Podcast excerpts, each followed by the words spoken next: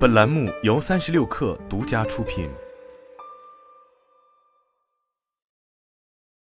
本文来自三亿生活。众所周知，如今在智能手机行业中，安卓机型无论是在 CPU 的核心数量，还是在内存大小方面，相比 iOS 设备，其实都有着显著的优势。但说到实际用起来的流畅度，许多朋友可能还是会觉得苹果的 iPhone 家族做得更好，甚至不少手机厂商会在新品发布会上碰瓷 iPhone 的 APP 运行速度，由此也足可见大家对于苹果内功的认可。那么，为什么 iPhone 能够有着更为出色的日常使用流畅度呢？一方面，在三星放弃猫鼬架构后，苹果如今已是手机行业中唯一具备架构及 SOC 自研能力的厂商。别的不说，光是巨大的 CPU 缓存，就能体会到苹果是如何基于产品的功能需求来深度自定义旗下产品的芯片设计。从另一方面来说，我们也不能不承认，苹果对于软件生态的强硬把控，使得他们的手机、平板乃至电脑都很容易实现远比竞争对手更好的底层优化。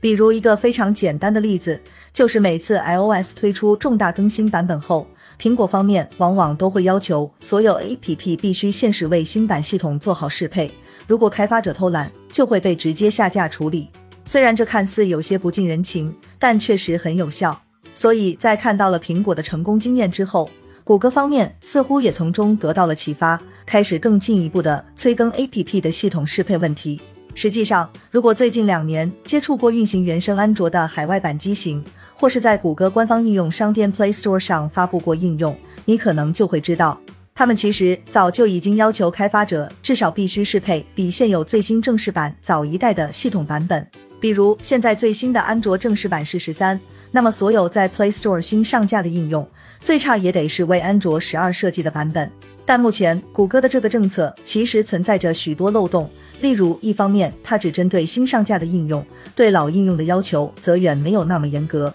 另一方面，众所周知的是，安卓整个软件生态远没有苹果那么单纯。别的不说，光是国内这些手机厂商，谷歌就确实管不了他们各自的应用商店策略。不过，这并不意味谷歌就拿手机厂商完全没办法了，因为安卓系统要限制应用版本，不光可以通过商店渠道，其实也能够通过系统底层代码来实现。只不过，谷歌以前很少采取这一策略，准确的说是限制非常宽松，以至于大多数人都感受不到。但从最近的一些相关报道来看，谷歌方面似乎已经下定决心了。日前，一位开发者 Dylan Russell 在接受采访时声称，从安卓十四开始，谷歌方面将在系统底层代码上收紧对于应用版本兼容性的控制。最开始，用户将不得在新版系统上安装 API 低于安卓六点零的应用。此后，这一标准会逐步提高，直到完成最终的目标。据称会禁止安装所有 API 版本低于安卓十二的应用。从安卓十四开始，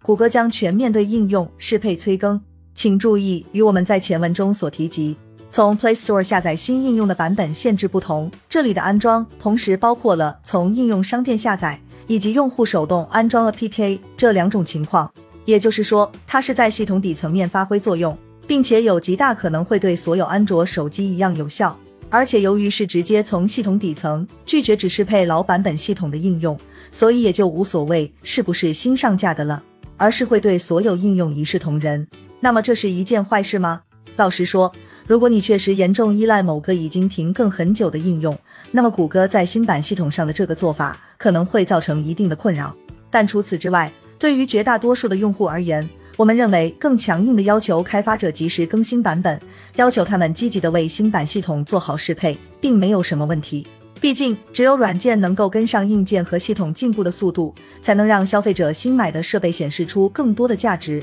而这一点，无论是对于消费者还是整个行业的健康发展来说，都有着至关重要的意义。